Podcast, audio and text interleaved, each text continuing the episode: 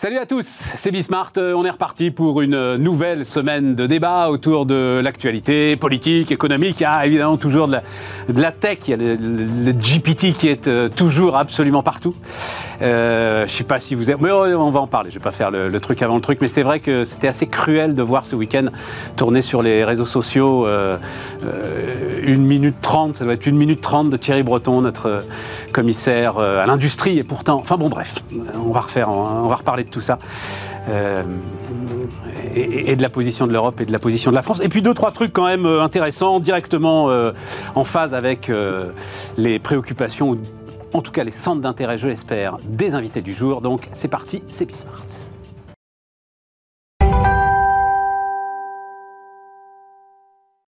Donc, Françoise Gray est avec nous. Bonjour Françoise. Bonjour. Administratrice de société, patronne de Pouf. Voilà, on ne les compte plus. Et Jérôme Matisse, salut euh, Jérôme. Non, mais c'est vrai, en plus, dans des secteurs d'activité ah, à chaque fois. Une ex de plein de trucs. Euh, oui, mais entre Manpower et IBM, c'est intéressant euh, quand on va parler du travail et, et de l'intelligence artificielle. et puis donc, Jérôme Matisse, salut Jérôme. prof d'éco, prof de finance à Dauphine et. Membre d'un cercle de réflexion qui s'appelle BSI Ah, c'est nouveau ça Un de réflexion non partisan, bénévole, etc. Non, c'est pas si nouveau que ça, mais il mérite d'être cité. Ben oui, mais tu, viens de voir régulièrement bah, qu'il n'avait encore jamais cité. je t'en parlerai à l'occasion. Un livre coécrit par un certain nombre d'experts, on va dire, entre guillemets, sur le domaine. Autour, mais autour de la finance, parce que c'est... autour de l'économie, là. On fait, on fait décrypter l'économie en 2022, on fera en 2023, etc. On en reparlera. Ah bah oui, oui, avec grand plaisir. Si tu veux. Avec grand plaisir, grand plaisir. Crise sociale. Euh, donc, euh, euh, Elisabeth Borne reçoit les syndicats, elle va les recevoir un peu toute la semaine. Euh, c'est une situation de négociation un peu étrange quand même, Françoise. Je ne sais pas si vous avez ah bah, connu ça. Elle, ne veut pas parler de ce dont les autres veulent parler. Voilà. Alors ça s'appelle une non-négociation possible. Enfin, de manière telle que le débat est posé, je ne sais pas comment on va sortir du, schéma. Moi, je trouve que c'était. Ce qui est dommage, c'est que cette, cette ouverture n'ait pas été faite un peu avant, pour être honnête, euh, parce que peut-être qu'elle aurait pu euh, avoir quelques bases de négociation. Il y aurait eu du grain à moudre. Là, entre juste avant que le, qu'on ait les conclusions sur, euh, du Conseil constitutionnel, c'est quand même un peu compliqué. Donc, euh, bon, voilà, il faut qu'ils se parlent. C'était un, exercice obligé. Qu'est-ce qui va en sortir? On espère quelque chose, hein, quand même, parce qu'il faut qu'on en sorte. Est-ce que tu dis, comme bah, beaucoup de chefs d'entreprise sont venus ici me dire, mais enfin, le boulot d'un dirigeant, c'est, alors certains disaient 50-60%, de parler avec les gens. Ils trouvaient invraisemblable la posture du dirigeant qui refuse de recevoir. Tu es d'accord avec ça euh, Évidemment, bien sûr. Euh, et, recevoir, ça ne veut pas dire euh, forcément se renier. C'est juste, ok, venez. Quoi. d'ailleurs, c'est ce qu'elle fait. Je pense qu'on peut espérer que les bases d'une discussion soient là. Est-ce qu'il va pouvoir en sortir quelque chose, et en particulier une médiation, telle que les termes sont posés Ça me paraît un peu difficile. mais effectivement, c'est des situations qui arrivent hein, dans l'entreprise. On croit qu'on a un chemin qui permet malin, qui va permettre de forcer un peu euh, euh, la solution. Et puis le chemin euh, se matérialise pas. C'est ce qui est arrivé avec, avec LR. Et du coup, là, on est vraiment. ah oui, tu parlais du chemin politique, toi. Il y avait un chemin politique. Ah oui. Ils ont cru qu'en en le suivant, ils, allaient être plus malins que, que, que, le débat. Et puis, et puis c'est super fragile, hein, un chemin comme ça, la preuve ce qui d'ailleurs amène d'autres euh, d'autres considérations sur la vie politique française. Mais enfin, ça, c'est un autre sujet. Oui, mais enfin, c'était quand même un truc un peu, c'est pardon, c'est ce mot-là qui vient, c'était un truc un peu combinationné, quoi. C'est-à-dire que c'était un, chemin qui, de toute façon, était illégitime. Je suis pas sûr que ça aurait. On dit beaucoup, c'est le 49-3 qui, etc., etc. Je ne suis pas sûr que s'il n'était pas passé par le 49-3, euh, la colère aurait été moins. Bah, il y, aurait eu au moins quand même une alliance euh, parlementaire sur, le sujet. il faut quand même qu'on arrive à considérer que le Parlement et à conserver le fait que le Parlement soit représentatif de l'électorat. Parce que si on dit que c'est que la rue qui l'est, on, a un sujet. Oui, tout à fait. bon, alors après, on peut, il y a quand même il y a un vrai sujet dans ces parallèles. Mais donc, il y avait une voie parlementaire euh, qui fait toujours un peu euh, enfin, opportuniste. Hein, oui, oui, oui, je comprends. Dans, dans, ces, dans ces ingrédients. Puis il n'est pas du tout naturel en France. Enfin, pas du tout naturel sous la Ve République. Sous la Ve République. Et, euh, et du coup, euh, voilà. On, on peut même penser que la Ve République a été construite pour éviter ce Absolument. genre. je pense que c'est. En ce moment, je trouve que les lectures sur ce qui s'est passé entre les deux guerres, et, enfin, c'est pas inintéressant. Hein, ouais. Parce qu'il y a des parallèles historiques. Tu as des conseils à... Moi, j'ai un conseil parce qu'en fait, je viens de finir, le... c'est le deuxième tome du bouquin de Franz-Olivier Gisbert. Euh... Alors, il est plus sur euh, les années 70, euh, années 60, années 70, mais euh, effectivement, il y a des parallèles bah, intéressants. moi, je, alors, c'est pas un livre, mais il y, a, un podcast qui est sorti sur la ville Léon Blum.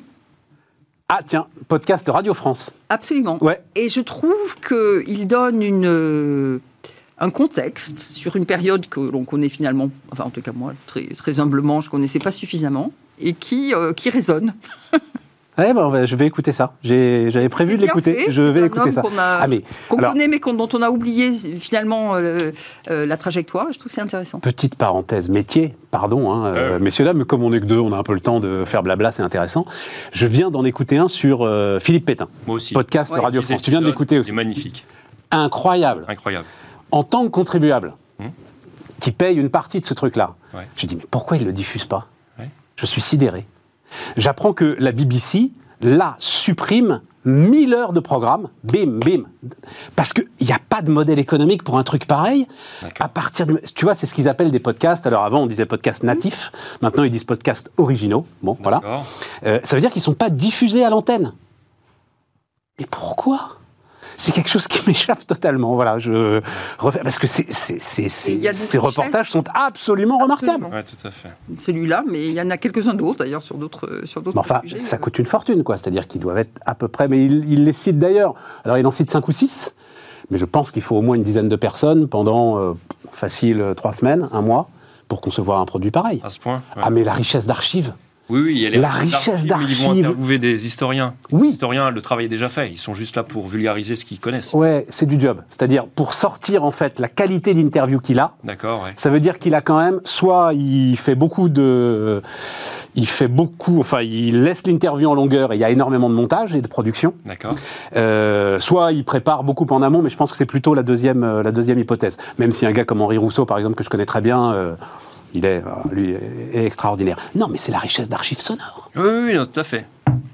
Pardon pour euh, cette parenthèse, mais allez écouter ce podcast sur euh, la vie de Pétain, qui effectivement est très très intéressante.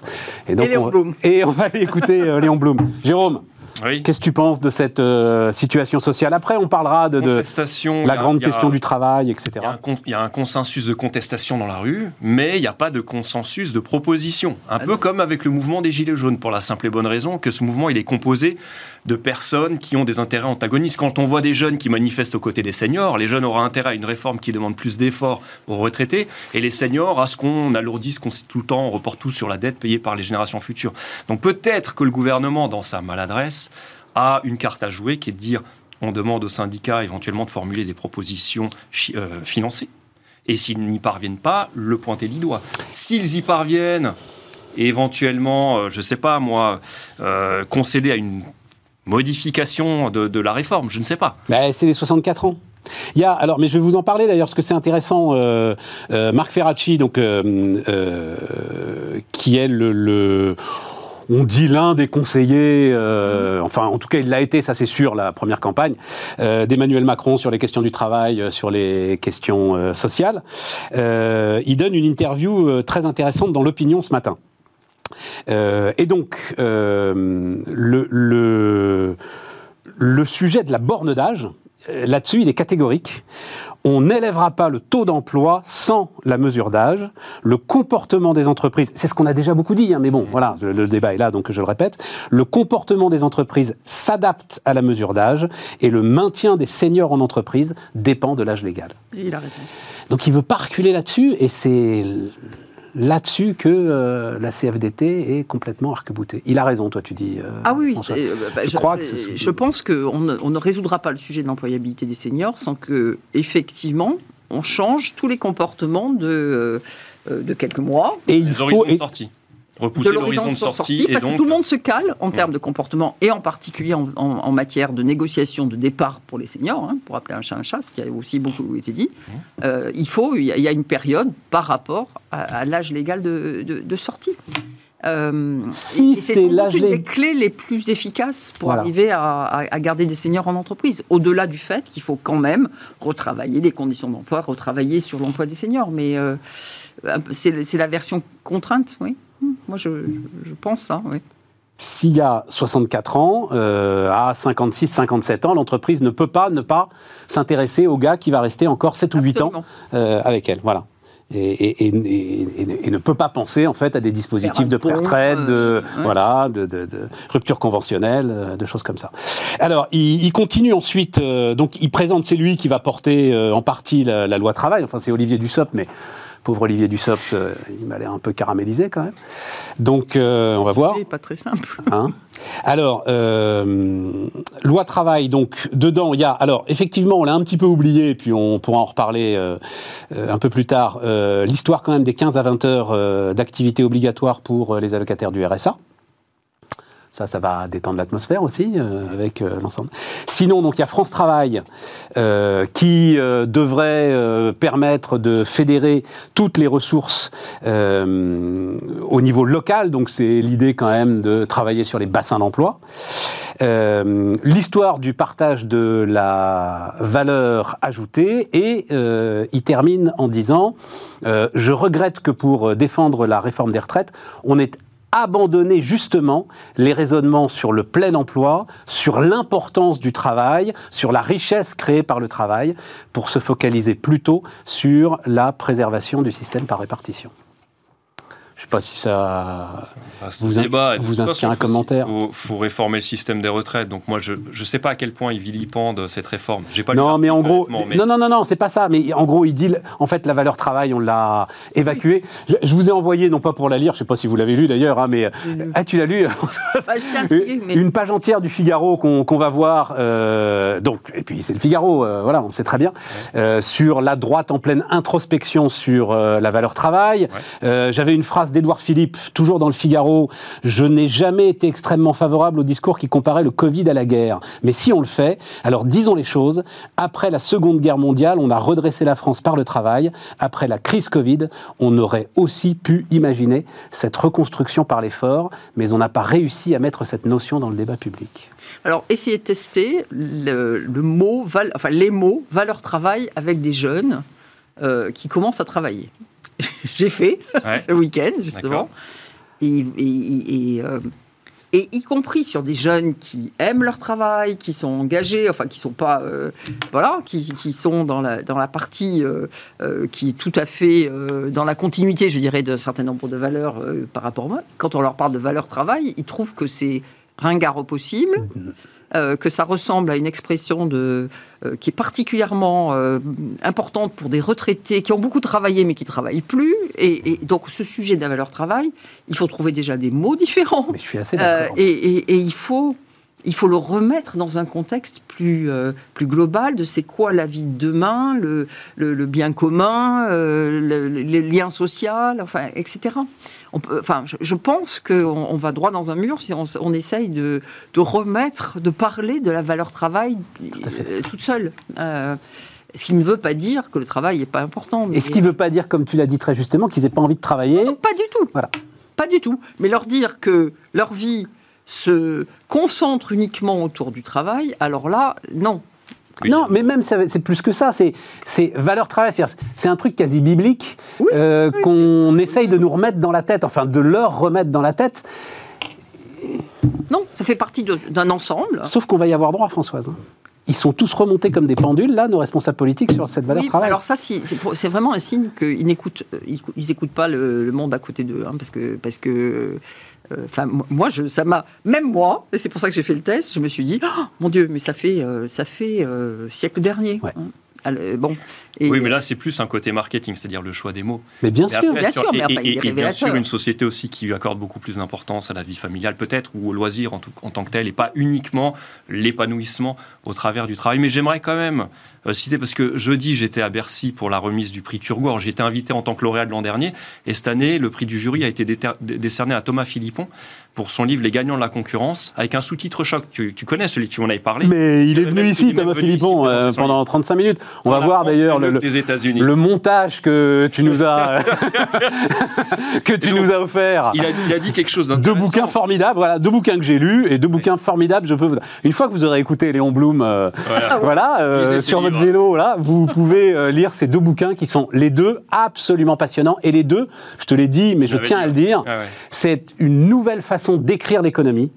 Tant euh, de ta part que de la part de Thomas, vous faites des quasi-enquêtes journalistiques. Ouais. Et je trouve ça formidable. Oui, Voilà. je me rappelle que tu avais fait ce parallèle. Ah, mais absolument. Quand il a reçu le prix, j'ai été d'autant plus euh, agréablement surpris que je, je me suis remémoré ce que tu me disais. Mais bon, donc tout ça pour dire que euh, lors de son allocution, il nous disait que, alors je ne sais pas exactement si c'est selon ses travaux ou celui de certaines personnes avec qui il travaille, qu'il aurait mesuré que les Français aiment plus le travail que leurs voisins, mais qu'en revanche, la- leur qualité de vie au travail serait moindre. Ça pourrait expliquer certains comportements qu'on a euh, aujourd'hui.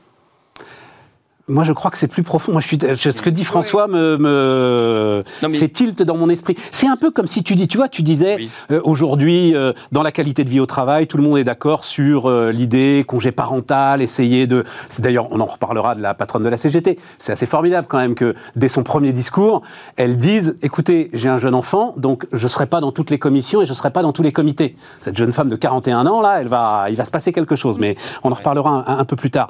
Néanmoins, tu dirais pas valeur famille. Tu comprends, il y a, dans l'histoire de dire, alors la valeur famille. Non, j'en sais rien, j'aime mes enfants, mais euh, enfin, est-ce que c'est hein une valeur, la famille? Qualité, je sais pas. qualité de Philippe vie. Pétain, vous pensez Oui, Qualité non, de vie, non, mais qualité de vie, ça me fait penser à autre chose, à ce que tu dis, c'est que quand, euh, avec euh, le, le- en médecine, les concours, tu sais, les gens sont, enfin, les, les étudiants ensuite sont classés, ils choisissent leur spécialité en fonction de leur classement, etc.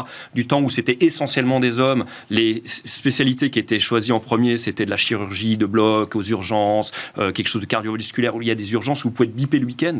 Et maintenant qu'il y a une féminisation des étudiants, eh bien, c'est des, des- des postes plutôt un peu à la planque le week-end, du type dermatologie, radiologie, etc. on va pas dire à la planque, mais que tu peux programmer, Non, quoi. Voilà. Qui est pas bipé le week-end, C'est partir en urgence. Oui, Ouais. et d'ailleurs, les garçons Et- font euh, trop plébiscite ça. Hein. Pl- Plébiscite aussi, mais l'étude que j'avais lue, mais qui était une étude sérieuse, hein, l'étude que j'avais lue disait que c'était notamment du fait de la féminisation.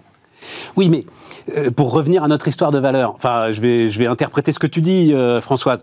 L'idée de dire valeur travail, non, c'est que crée le travail donc, va chercher tes valeurs, soit du côté, si tu es ingénieur, euh, de c'est par le travail que tu vas changer le monde, soit justement, euh, euh, tu vas pouvoir essayer de mieux subvenir aux besoins d'un tel ou un tel. Enfin, parler de valeur travail, je crois qu'effectivement, c'est un truc. sérieusement élaborer ce que ça veut dire. Euh, et, et, Et ça suffit plus, quoi. Et ça suffit. Et ça- je suis d'accord. En tout cas, la France, moi j'ai l'impression- j'ai le sentiment qu'on a un modèle euh, politico-économique avec un pendule qui est aussi perpétuellement, mais depuis des décennies, entre d'une part la revalorisation travail, sous-entendu il faut bien euh, récompenser les gens qui sacrifieraient au travail, et de l'autre la lutte contre la pauvreté qui fait qu'on revalorise euh, les prestations sociales, les aides notamment aux gens les plus pauvres qui ne travaillent pas, puisque le premier, la première cause de pauvreté en France c'est le manque de travail, soit par le chômage, soit par le temps partiel. Donc Mais on, est constamment en train de balancer. d'utiliser, c'est Oui. les gens qui se sacrifieraient au travail, il faut les récompenser. Ouais. Au secours, quoi. hein. Et- Non, tu penses à qui ça. quand tu dis sacrifier au travail Des Bah, fameux non. deuxième ligne, là, ce, ce dont Non, on a non. parlé Mais euh, non, c'est pas et ça. tous ceux qui des travaillent, simples. Dans euh, les années 50, un ingénieur gagnait en moyenne 4,5 fois le salaire minimum. Aujourd'hui, c'est 2,5 fois. C'est que on- on- il y, y a un écart entre. Mais si vous voulez, Ah oui, c'est ça que tu veux dire, d'accord. c'est dans le sens de la rémunération, de l'effort et du volume horaire aussi, parce que euh, ces statistiques, il faut prendre en compte que la plupart des ingénieurs sont pas aux 35 heures, etc. Non, et, et l'autre sujet, et ce, ce sur quoi on bute, mais alors totalement, c'est que tout notre système, en fait, est appuyé sur le travail. Tout notre système social, évidemment notre système de retraite, est appuyé, totalement appuyé sur le travail. Et donc, c'est le refus d'ouvrir cette branche de capitalisation. Euh, on en parlait euh, la Oui. semaine dernière. Si le capital rapporte plus que le travail, pourquoi n'investissons-nous pas davantage nos systèmes sociaux sur le capital? Ouais. Ça paraît bête comme chou. une manière de décharger un petit peu le poids sur les épaules des actifs pour le financement des retraites. Ça, avait, sûr. ça avait été l'introduction de la CSG qui a été introduite par le 49.3. Avec, j'ai oublié, 5 voix de majorité, je crois. Ah, ça, je me rappelle pas. Oui, c'est possible. Je crois que c'est c'est- 5. on Michel Rocard, je crois que c'est 5 Rocard, voix de majorité. 91, je Enfin, en tout cas, il en a eu moins 96. que Macron pour faire la CSG, et que Macron en a eu euh, les 9 voix de Macron pour les retraites. Euh, juste, je mets ça très rapidement, mais on en reparlera demain plus largement. Euh, donc l'Insee a sorti ses comptes. euh, euh, C'était vendredi matin, hein, euh, les comptes de la nation pas ses comptes de l'État, mais les comptes de la nation. Donc il y avait deux chiffres intéressants. Euh, D'abord, la dette, c'est vrai que tout le monde attendait à 3 000 milliards, et vive l'inflation. Euh, finalement, elle recule légèrement, euh, cette dette, hein, parlant, passant de 2956 à 2950 milliards. Et en revanche, ce qui recule pas, c'est les prélèvements obligatoires. Et là, je dois vous avouer que c'était une surprise pour moi. Euh, on est sur un record historique. Alors, laisse-la euh, la courbe, laissez-la la courbe, parce que je l'aime bien. Regardez-la, euh, c'est un truc que j'ai fait deux, trois fois, mais en fait, la pente la plus raide, et c'est intéressant parce qu'il faut à nouveau s'en souvenir, c'est Raymond Barre. C'est Giscard Barre, la pente la plus raide, le décollage du taux de prélèvement obligatoire. Et c'est quoi? C'est la désindexation du barème de l'impôt sur le revenu au moment d'une inflation euh, galopante. Et donc, j'ai plus le chiffre exact, mais je crois que c'est 40% de ménages supplémentaires qui ont basculé dans l'impôt sur le revenu du fait de la désindexation des barèmes. C'est d'une efficacité redoutable. Donc, quand j'ai vu que ce débat qui a eu lieu euh, l'année dernière euh, était, bon, voilà, on, on le regardait, on a l'impression que c'était entre experts fiscalistes qu'on regardait cette désindexation. Attention, avec une inflation à 6-7%, euh, la désindexation des barèmes vous fait une hausse des prélèvements obligatoires, mais spectaculaire. Voilà. Alors on peut, on peut se, enfin je trouve que c'est intéressant aussi de, de, de- de revenir sur le point de tout à l'heure et sur le système social français. Parce qu'il y a aussi une- un, sujet de qu'est-ce qu'on fait avec tout cet argent. Euh, on fait quand même beaucoup par rapport à, à nos voisins, qui est absolument per- pas perçu par personne. Tout à fait. Et, et- et c'est- et la perception du rendement, de l'efficacité de, euh, de, de cette contribution, elle est quand même euh, aussi au cœur de ce que devrait être le raisonnement de, tout, de Monsieur Tout le Monde. Oui, sauf que ceux qui payent ces prélèvements obligatoires, ils sont pas dans la rue. C'est vrai, absolument. Mais c'est bien le sujet aussi. Bah, C'est-à-dire que ça aggrave encore plus le sujet. Bon, euh, il y a une large fraction qui est financée par la TVA hein, quand même. Donc ça, ça, tout le monde la paye. Ouais. 150 milliards sur les. euh, ouais. Oui, ça, rapporte, le- ça rapporte plus que l'impôt sur le revenu. Par. Ça, ah ben, ça rapporte trois fois plus que l'impôt sur le revenu, ça rapporte deux fois plus que l'impôt sur les sociétés, ça rapporte, je crois, ça doit être touche-touche avec la CSG. J'ai pas regardé les chiffres, je vous donnerai ça demain. Le, le- Je crois, que le- c'est- le- je crois que c'est encore supérieur à la CG. Mais, à Ah, un peu de choses. un peu de mais, donc ça, et ça, tout le monde le paye. C'est vrai. Mais tous ceux qui nous disent, bon, alors après, on va, je ne vais pas rentrer dans un débat politique, mais euh, qui nous disent euh, toujours la, pas, la- c'est la intéressant. France championne du monde de la pression fiscale, il faut regarder que c'est des dépenses qui sont socialisées aussi. C'est qu'ensuite, quand on va à l'hôpital ou à l'école, c'est gratuit. Enfin, c'est financé. Bah oui. Mais Parce que perçu. quand tu regardes, si, il, faut- il faudrait regarder les choses dans leur ensemble. Quand Françoise, tu dis euh, la- la- le rendement que cela apporte, bah, par exemple, notre système de santé est largement plus performant que le système de santé américain. Le, système de santé américain est bien moins socialisé. Il est couvert notamment par des dépenses privées, mais qui, in fine, offrent un moins bon rendement que le système de santé français. Tu vois Donc il faudrait regarder système par système. Qu'est-ce que tu appelles le rendement? Le rendement, bah, par exemple, la qualité euh, de la santé aux États-Unis, qui est largement moindre à celle des Français.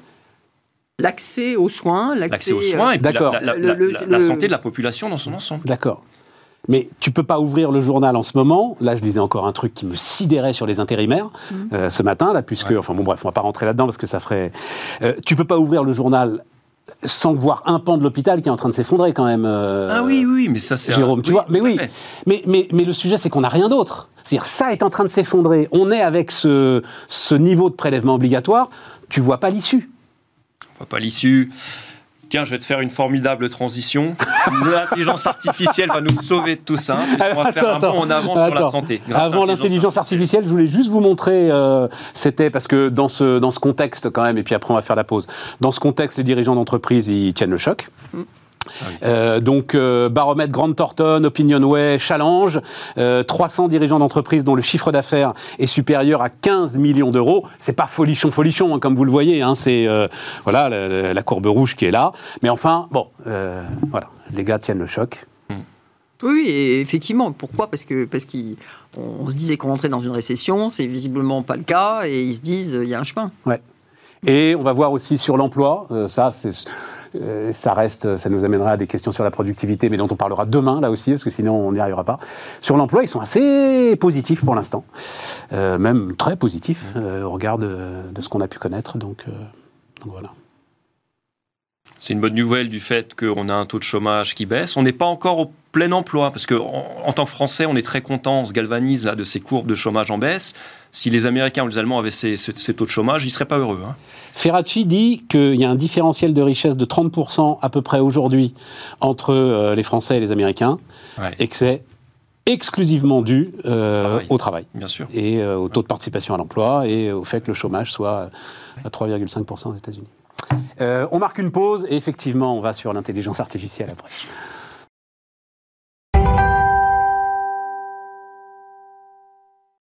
On repart. Donc, Jérôme, oui. Pendant la pause, Françoise disait J'aimerais bien voir comment tu vas nous dire que l'intelligence artificielle va euh, régler les problèmes de l'hôpital. Non, l'intelligence artificielle ne va pas régler les problèmes de l'hôpital, mais ça va nous faire découvrir de nouvelles thérapies, ça va faire plein de choses. Parce que un des, si tu veux, un des grands bons qu'on a fait. Je m'étais intéressé notamment pour la rédaction de mon livre, Combien vaut une vie, donc le système de santé, je m'y suis intéressé.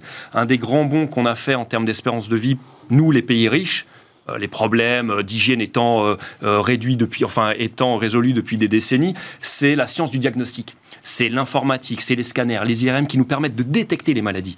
Mais une fois qu'elles sont là, je dirais pas qu'on ne sait pas trop quoi en faire, on a quand même une avancée thérapeutique formidable, mais on reste un petit peu bloqué. Pourquoi? Parce qu'il faut exploiter des données et on n'arrive pas à le faire. Il y en a trop de données sur le corps humain. Le corps humain, on pourrait, pourrait produire comme ça 50 millions de données sur tout un tas de paramètres euh, physiologiques. Et l'intelligence artificielle va venir prendre le relais une fois que la science du diagnostic est, déjà très bien poussée. Ah ben maintenant, c'est l'intelligence artificielle, on s'attend à ce qu'elle nous, nous trouve des nouvelles stratégies thérapeutiques auquel l'esprit humain n'a pas pensé.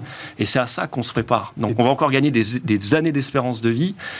Et euh, il faudra remettre bien sûr l'humain au centre, notamment bah à l'hôpital. Des, années d'espérance de vie, des années d'espérance de vie qu'on peut pas financer, mon cher Jérôme. Je ne sais pas si c'est euh, une si bonne nouvelle que ça. Tu vois. si on pourra les financer, tu verras, parce qu'il y aura un progrès technologique énorme. Je rappelle quand même que les pays riches tirent leur croissance de la spécialisation des métiers et de la, du progrès technologique. Et l'intelligence artificielle ça va nous donner une formidable avance euh, dans ces deux domaines.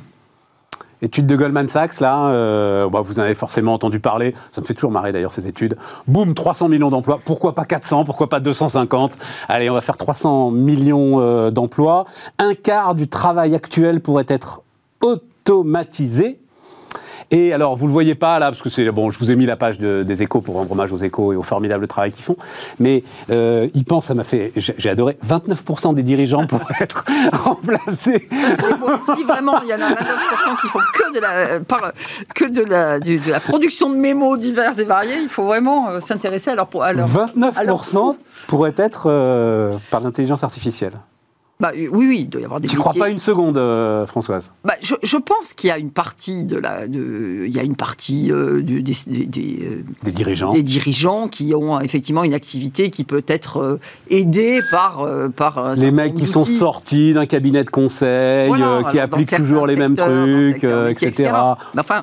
Euh, on en connaît quand même. Hein. On le disait tout à l'heure. Oui, quelques-uns, bon. quelques-uns dans certaines organisations un peu bureaucratiques. Mais, mais, mais euh, à l'inverse, quand on disait tout à l'heure que les dirigeants, ça communique, euh, ils lisent pas des mémos euh, faits par ChatGPT, ça va pas le faire. Hein. Donc, je pense que c'est il y a trop d'humains dans une, organisation pour que pour que l'un remplace l'autre. Donc je disais, il y a, ce week-end, c'était un peu tragique parce que, enfin, moi j'ai euh, Thierry Breton, c'est un gars quand même très très intéressant. Hein. Euh, il a écrit des livres lui aussi, il a écrit des, romans d'anticipation notamment hein, quand il était plus jeune, Thierry Breton, euh, ah, qui sont passionnants. et, et, là, c'est vrai, donc je ne sais pas si vous l'avez vu, interview sur France Inter, et ça a tourné en boucle sur les réseaux sociaux.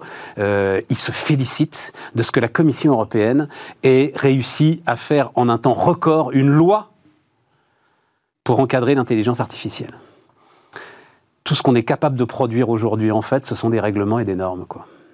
Alors, il en faut. Hein, sur, ce, sur ce sujet-là, il, va en falloir. Ce serait, euh, ce serait, enfin, il y a plein de produits. De... Dès maintenant, Françoise Voilà, tu, le, cette fameuse adresse là des 100 euh, ou 1000 scientifiques, je ne sais plus combien ils ah, étaient. C'est encore autre chose. Bah, qui demande une pause. C'est un peu la même chose. Le temps que tout le monde s'adapte. Il faut un processus qui permette de, de, de, normaliser et d'évaluer les produits qui, sont, euh, qui utilisent l'intelligence artificielle. Il y a trop de biais possibles. Euh, dans, la façon de faire euh, de l'apprentissage pour qu'il n'y ait pas une, validation euh, des méthodes qui, ont conduit. On le fait sur des voitures, on le fait sur des produits pharmaceutiques. Je ne vois pas très bien pourquoi on ne le ferait pas sur des produits aussi particuliers que, que de l'intelligence artificielle. Donc oui, il faut des processus de normalisation, comme il en existe sur tous les autres produits et offres technologiques. Euh, ce, qui est autre, enfin, ce qui est autre chose que de réglementer l'usage en, en le contraignant. hein. c'est pas tout à fait, Ouais, la- ouais, c'est ouais, pas ouais. du tout la même chose. Euh, donc, euh, mais ce qui est frappant dans ce débat, et moi je trouve qu'il est très riche, parce que enfin, les gens s'en emparent. Alors ils disent beaucoup de bêtises, mais, c'est- mais, mais peu importe, ils essayent, ils, ils se familiarisent avec, euh, avec cette euh, technologie ou cette, ce produit ou je ne sais pas quoi, et, et- et c'était urgent. Hein, parce que euh, il y a combien de personnes qui ne comprennent pas ce dont on parle? Euh, y a encore visiblement beaucoup, si j'en crois, si j'en crois les débats. Mais ah bah Ouais, enfin, euh, personnellement, j'ai essayé de comprendre, si tu veux. Je suis rentré dedans, là. euh, non, j'ai renoncé. C'est-à-dire, on n'est pas obligé de comprendre, non mais Tu parles des réseaux de neurones oui, pour Ouais. prendre la non, non, mesure. non, mais quand j'y comprends, Surtout sur le- le- la gestion du langage. Oui, je- La gestion du langage, euh, des proportions, de l'algorithme, de la Oui, façon dont il se biaise lui-même. T'as regardé aussi Oui, bien sûr. Bon, À un moment, tu décroches, quoi. Moi, en tout cas, j'ai décroché. Je ne dis pas qu'il faut comprendre euh, la théorie des, des réseaux neuronaux, je dis simplement que il faut comprendre comment les choses se possible. et du coup, quels sont les biais possibles, quels sont les... euh, Enfin, c'est quand même un peu perturbant de savoir qu'il y a un certain nombre de choses qu'on ne sait pas tracer, donc on ne sait pas expliquer euh, dans un certain nombre de...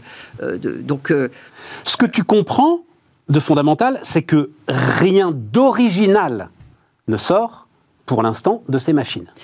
première chose. Et deuxième chose... Ça n'est que de la redite de ce qui a été dit ailleurs. ce- là, du coup, euh, dès lors qu'on les fait travailler sur euh, un corpus de données biaisé, euh, bah, on obtient quelque chose de biaisé. Voilà.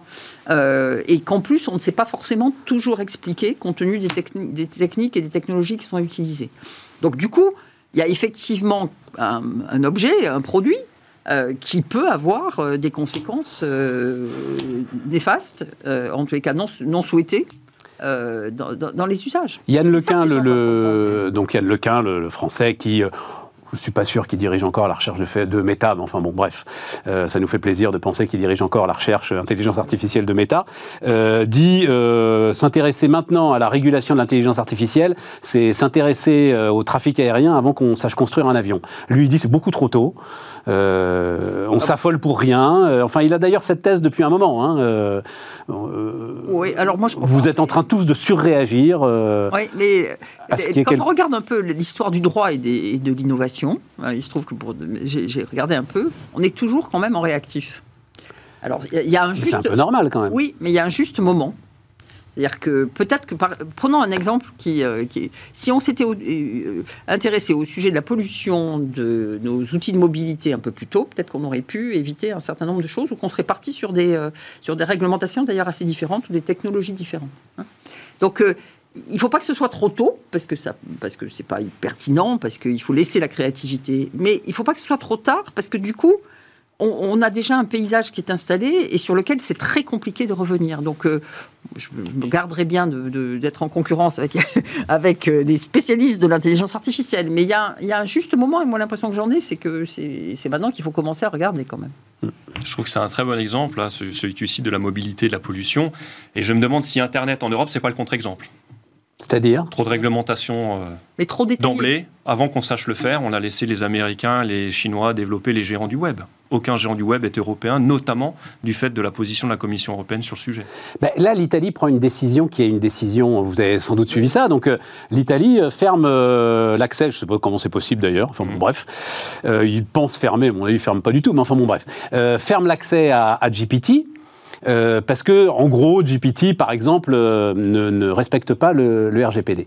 Quand on voit aujourd'hui, et ça c'est factuel, Guy Mamoumani est venu nous le raconter, par exemple, sur euh, les gars qui font du code aujourd'hui, GPT leur fait gagner un temps fou, encore une fois, n'invente rien, mais alors, boum, toute la base que tu mettais, j'en sais rien, deux, trois jours à faire, il te la sort en 5 minutes, et là-dessus, toi, tu peux commencer à travailler. Bien sûr, c'est un formidable outil. Bon, mais c'est quand même une perte de chance et de compétitivité potentielle pour l'économie italienne, je trouve euh, Ah oui, moi, incroyable le risque qu'ils prennent. Enfin, je trouve ça complètement dingue. enfin, c'est pas très grave parce qu'ils vont tous, euh, ils vont tous euh, utiliser des VPN. Des VPN, et ils vont contourner le truc, et je pense aussi. Oui, mais enfin, Non, non, non, mais après, mais c'est c'est pour ça que la loi et le cadre de la loi doit être, euh, doit être intelligent. Il y a eu aussi tous ces, euh, toutes ces lois sur la signature électronique en France, par exemple. Mmh. Euh, Enfin, c'est un truc qu'on a mis, euh, on a mis, je sais pas, des années à essayer de. C'était pas trop tard d'ailleurs. hein. Sauf qu'on on s'est intéressé à la technologie, euh, au détail de la technologie. et On a essayé de réglementer le détail de la technologie. Et évidemment, le truc est devenu obsolète au bout de, avant même d'avoir été promulgué. Euh, donc, c'est c'est des sujets complexes que de légiférer euh, l'innovation technologique. Ouais. Il, il faut s'intéresser, euh, à- enfin, il faut prendre les sujets, d'ailleurs, ça dépend des sujets, euh, de, de différentes façons, mais euh, selon la façon dont on le fait et le moment où on le fait, euh, on a effectivement une influence sur, euh, sur l'innovation elle-même, et elle est, elle est bénéfique ou elle n'est pas bénéfique. Et donc, La signature électronique, je trouve que c'est un très bon exemple parce que c'est un peu le modèle économique de DocuSign qui Ouais. fait ça. Donc il distribue un peu comme Adobe avait distribué gratuitement son lecteur, son reader. Son reader, une fois que tout le monde l'a, ils vendent le, le writer. bien Et sûr. donc DocuSign, ils font signer. on n'a pas besoin même de, de créer un compte pour de- signer des documents sur DocuSign. Je pense qu'on en a déjà tous signé. Sauf qu'eux, ils stockent ça sur un cloud et ensuite ils l'exploitent et ils disent aux entreprises euh, ben, on fait un travail de juriste pour vous. Il y a une nouvelle loi qui arrive qui va, modé- qui va euh, modifier votre environnement. Ben, nous, en fait, on fait tourner de l'intelligence artificielle sur tous vos textes et on peut vous dire exactement ce qui va se passer. On peut faire de la, de la prévision, etc. Donc ça, ça automatise le travail des juristes. Ou si on veut ne pas se passer des juristes, c'est simplement que ça va directement indiquer aux juristes quel texte aller chercher dans quel document, sachant que chaque entreprise a des millions de pages de documents c'est ça le truc. Voilà, c'est plus la deuxième euh, Oui, solution. bah, il y a une manière de le présenter qui est Oui, le oui, dire. Mais si tu veux, à terme, voilà, c'est ça. Mais ça va être un formidable outil. Euh, à titre personnel, je l'utilise déjà en recherche. Je l'utilise déjà en recherche. Je veux savoir quelle a été la production sur telle question. Euh, il y a plusieurs outils. Alors, il y a Google Scholar, bon, qui est, mais qui, qui est complètement balayé par l'intelligence artificielle. Voilà, donc il faut savoir l'utiliser. Comme toujours, une nouvelle technologie, c'est un très bon serviteur, un mauvais maître. Si on sait l'apprivoiser, si on s'en sert comme d'un outil, le rendement peut être énorme et on va tous on va tous en profiter. Effectivement, euh, Goldman Sachs nous parle de destruction d'emplois. 300 millions d'emplois.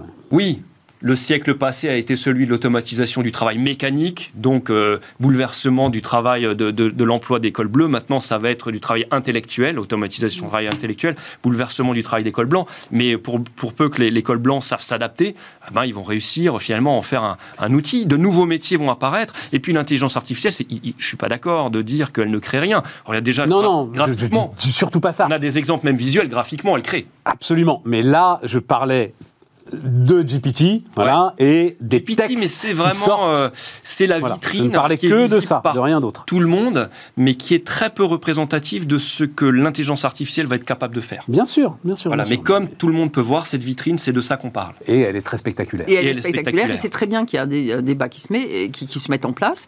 Et moi, la, la statistique que j'aime mieux sur l'emploi, c'est de dire que 80% des métiers vont être touchés par l'intelligence artificielle. Tout à fait.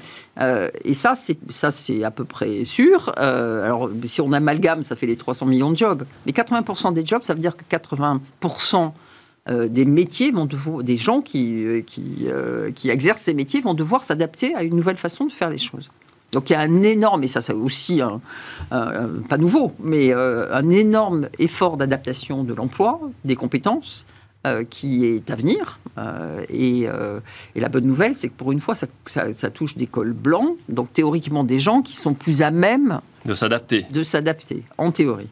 Mais euh, donc voilà, Je trouve que ça En va, théorie. En théorie. En théorie. ça va aussi, dans le fond, relancer la question du, du partage des richesses. Parce que globalement, grâce à, ce- à cette innovation technologique, on va avoir un gâteau plus grand à se partager à nouveau. L'idée, ce serait quand même que personne ne ressorte avec une part plus maigre que ce qu'il avait avant. Et donc, euh, ces questions de comment on va redistribuer les richesses, ça, ça va être fondamental. Il va y avoir quand Jérôme, même la faut les créer mondialisation. avant. Non, non, mais attends. Comme avec la mondialisation, il y a des gagnants et des perdants. Oui, oui, Il y a des gens qui resteront sur le carreau, ça c'est un délire, même mais- des cols blancs. Évidemment. Même des cols blancs. Évidemment, comme Donc, dans la- toutes les mutations. Exactement. Mais, mais, va pas trop vite, quoi. C'est-à-dire que c'est tellement notre tort, là. non, de- non, non, non, non, je ne suis pas en train de dire qu'il faut d'abord être sûr que ça va créer de la Non, non, non. richesse, hein, Moi, avant de j'aimerais- la redistribuer. J'aimerais que l'Europe se concentre sur être un champion de l'intelligence voilà. artificielle avant de réguler, etc. Avant de réguler et de savoir comment on partage. On est d'accord, on est d'accord là-dessus. Je dis simplement que ça va rebattre des cartes et que euh, on pourrait même, dans une optique de, de un petit peu de comment ça va se passer, il y a deux angles. Il y a l'optimiste qui va se dire, finalement, comme c'est les cols blancs qui sont touchés et que c'est un petit peu les décideurs au sein de la société par vote euh, démocratique indirect, etc. Ils vont plus veiller à ce que les cols blancs soient quand même pas trop impactés, que ça n'a été fait de par le passé. Et puis il y a une vision plutôt pessimiste qui dit, bah non, il y a des cols blancs qui vont être complètement déclassés, qui seront les perdants, comme des cols bleus qui ont été les perdants de la mondialisation, ont voté Trump, etc. Après, il faut pas se gourer, euh, on le vit tous, hein, euh, Françoise euh, en direct. Ils sont déjà, beaucoup, beaucoup de ces cols blancs sont déjà dedans. C'est-à-dire tout ce qui est aujourd'hui euh, fonction finance des entreprises, Ouais. l'intelligence artificielle, euh, ça y est, elle est dans leur système pour beaucoup d'entre eux, elle est dans les systèmes de compta, elle est dans les systèmes euh, de prévision, euh, Parfois elle est sans dans, le savoir, bien sûr. elle est En dans général, sans le savoir. euh, oui, enfin, Souvent. quand, les quand on en- passe, quand, quand tu laisses de côté euh, le budget pour aller sur ces fameux forecast planning, etc. Bon. Euh, Ils savent que ce sont des systèmes d'intelligence artificielle et surtout, ce qui est pas mal, c'est qu'ils savent Des limites. les limites de ces systèmes. Et exactement, Parce leur fiabilité très relative. Voilà. Il y, a un vrai, il y a un vrai sujet aussi de temps. hein. Ben Là, on est en train de se projeter, euh, euh, quand on dit la santé, le diagnostic. Moi, je connais pas, pas mal de gens qui travaillent sur ces sujets de diagnostic euh, par intelligence artificielle. Ça fait des années qu'on prédit qu'un jour, ils seront... euh, ils seront La disparition des radiologues. Moi, ça fait dix ans que j'entends la disparition des radiologues. Et donc, ça fait des progrès énormes, mais enfin, on n'y est pas tout à fait encore. Et dans l'entreprise, tout le problème, c'est de ramener euh, ces, ces outils génératifs, mais quand on, on a des corpus de données qui sont trop petits. Donc, euh, donc tout, tout n'est pas aussi simple que, que euh, enfin, c'est pas un long fleuve tranquille. Absolument. Ce qui est sûr, c'est que les entreprises de services vont devoir quand même sérieusement se poser la question de leur business model à 10 ans. quoi, hein, parce que parce que avant de créer de la, et de re- redistribuer de la valeur, il y a quand même plein de boîtes et de business et d'activités qui vont subir un effet, euh, un effet de réduction de leur prix euh, du fait de la productivité. hein. Euh, donc il va, il va y avoir là aussi, enfin, euh, avant d'avoir des... Les personnes vont être des gagnants et des perdants, mais des activités de service, il va y avoir aussi des, sérieux, euh, des sérieuses adaptations à faire. Ce qui me permet de teaser un autre bouquin qui sera avec nous euh, jeudi, Michael Valentin. euh, bouquin, alors son titre est un peu euh, provoque, c'est La méthode Elon. Voilà, Elon Musk. Mais Michael Valentin, il écrit sur Elon Musk depuis 10 ans. C'est lui qui a inventé le mot de teslisme. Et euh, pour le coup, c'est très du mariage très étroit de la technologie et de l'industrie. Et euh, bah, il- voilà, il- on va être au cœur de cette révolution, et notamment pour les industriels. Donc on en parlera euh, jeudi. Françoise, quand même, comme tu es là, je veux pas. euh, euh, Sophie Binet, donc. euh, 41 ans, donc la nouvelle patronne de la CGT, diplômée de philosophie. Elle a été conseillère d'éducation. Elle a jamais, enfin, elle a visité des usines évidemment, mais Elle est assez loin des. elle a euh, jamais ni de près ou de loin fait de la production, on va dire ça comme ça. Oui. Euh, et elle arrive à la tête de la CGT, euh, voilà. Bah, on va voir. hein. et moi, je trouve que c'est une bonne nouvelle.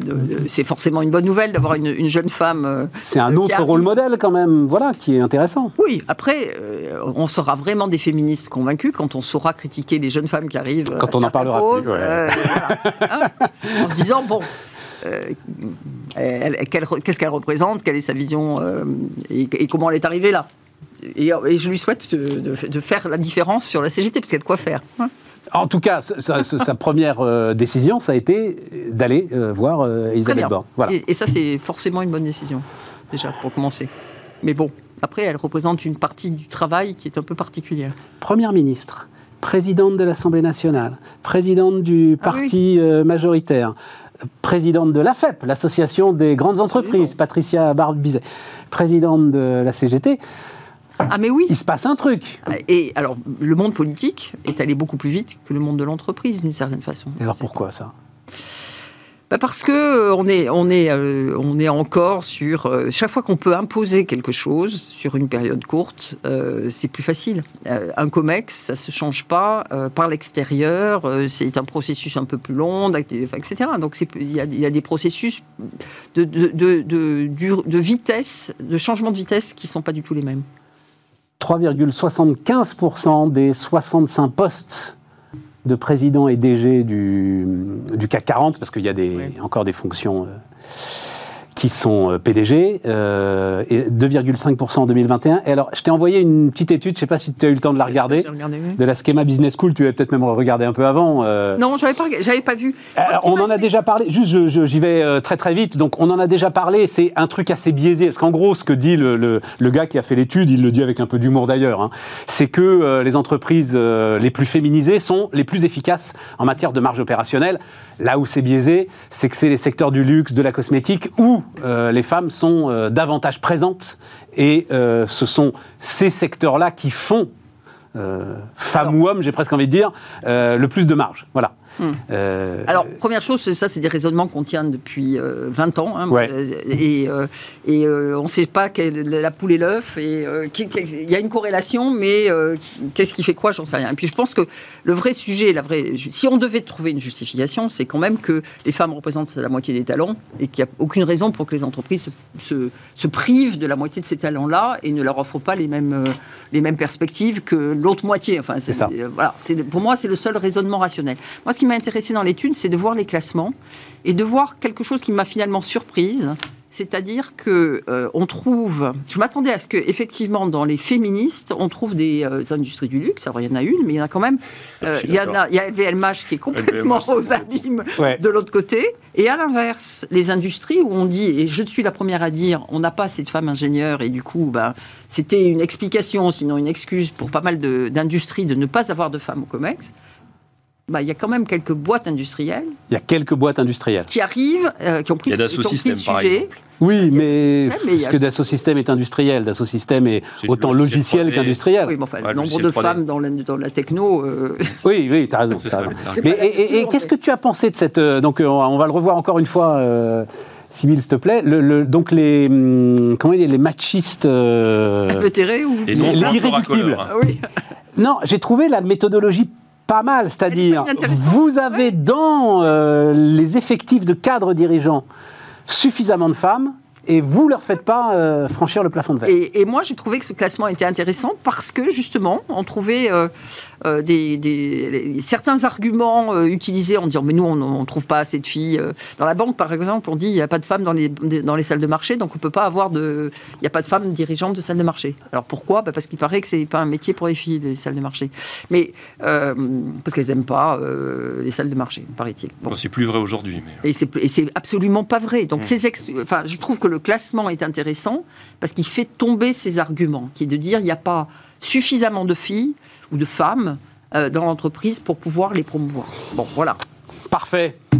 Schema Business School, hein, donc euh, allez voir ça si euh, ça vous intéresse. rachat d'actions, là aussi, je voulais, ça m'intéresse. Alors juste d'abord parce que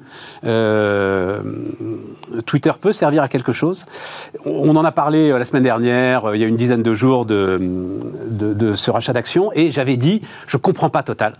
Euh, quand on est face à une telle falaise d'investissement, pourquoi est-ce qu'on fait du rachat d'actions Et j'ai eu une explication euh, très précise de quelqu'un, une explication pareille, qui en tout cas euh, connaît ces phénomènes de rachat d'actions. Donc je vous la livre, alors vous pouvez la lire si vous nous regardez à la télé, mais ceux qui nous écoutent en podcast, en gros ce que dit mon interlocuteur, qui est anonyme, il dit c'est simple, Total a fait un bénéfice exceptionnel, ils ont quand même des ratios de rentabilité sur capital à respecter. Et s'ils avaient tout balancé en dividendes, ils auraient envoyé un signe, euh, euh, enfin je ne sais pas comment, comment euh, il dit ça, un signe, ils auraient pollué leur politique de dividendes en balançant tout par le dividende. Donc, d'une certaine manière, le rachat d'actions apparaît là comme la moins mauvaise des solutions ça te semble. Euh, oui, oui, bien sûr. Euh, mais on a une sensibilité. Enfin, les, entreprises qui, sont, euh, qui ont un, actionnariat très mondialisé et très anglo-saxon connaissent ça par cœur. C'est-à-dire qu'on a des actionnaires qui, qui vont interpréter la façon dont on alloue le capital. Et, pour eux, allouer dividendes ou, ou rachat d'actions, c'est pas la même chose. qui vont être indicatrices de euh, de quelle est euh, la stratégie, la confiance dans la stratégie et, et, évidemment le retour euh, aux investisseurs.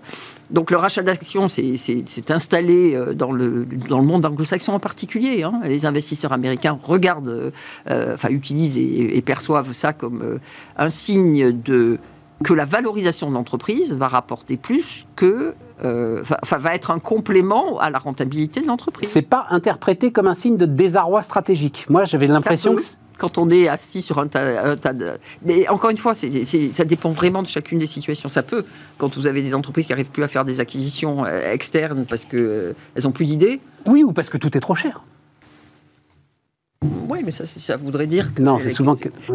Enfin, c'est vraiment... J'intègre le raisonnement que euh, le, la valeur de l'entreprise cotée va rapporter en tant que telle plus que la rentabilité intrinsèque de l'entreprise. Et donc que la promesse du futur euh, euh, et, solide. Mais non, mais ce n'est pas la promesse du futur, c'est une valeur, c'est le capitalisme financier dans toute sa splendeur. Alors ça veut dire que je, rachète des actions parce que je, mise sur euh, l'earning per share. Et en misant sur l'earning per share... Sur ma croissance, je, mise sur ma propre croissance. Je mise sur ma croissance future et donc la valorisation de mon entreprise. Donc c'est considéré comme une, un, acte de, de confiance et qui peut être tout à fait complémentaire à la rentabilité immédiate qui, est le, qui, qui, qui se traduit par du dividende. Je vais vous réconcilier hein, tous les deux. Parce que la littérature économique s'est penchée sur le sujet et a énoncé différentes euh, raisons à la fois bonne ou mauvaise.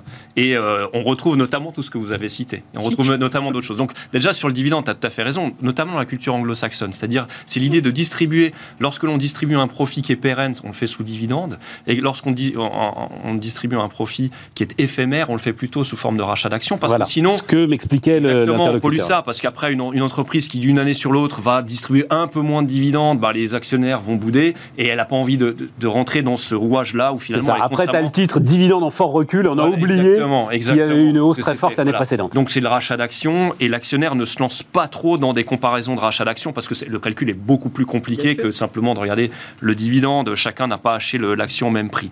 Donc ça c'est une première raison. Euh, une autre raison et que, et que tu as euh, que tu as cité, c'est d'envoyer un signal au marché, c'est-à-dire que des, des, dirigeants qui ont eu de l'information privée qui leur laissent, qui n'ont pas encore le droit de diffuser, qui leur laissent penser que les profits futurs de l'entreprise vont augmenter, peuvent signaler cela au marché en faisant du rachat d'actions, sachant que la stratégie de bluff est trop coûteuse. Parce que si l'action décroche dans le futur, bah, tu te mordras les droits d'avoir racheté tes actions.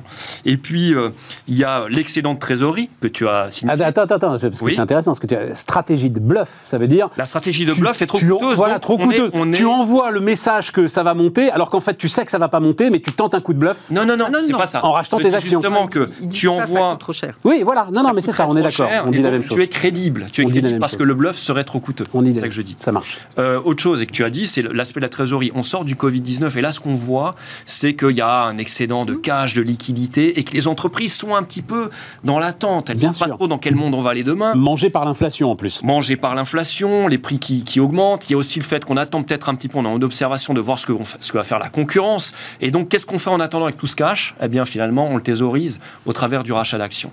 Euh, bon, il y a autre chose et qui a, eu, qui a, qui a fait que euh, dans le monde anglo-saxon, finalement, le rachat d'actions est bien perçu, c'est qu'au au lendemain des attaques du 11 septembre, ça a été une très bonne méthode pour les entreprises de soutenir le cours de leur action.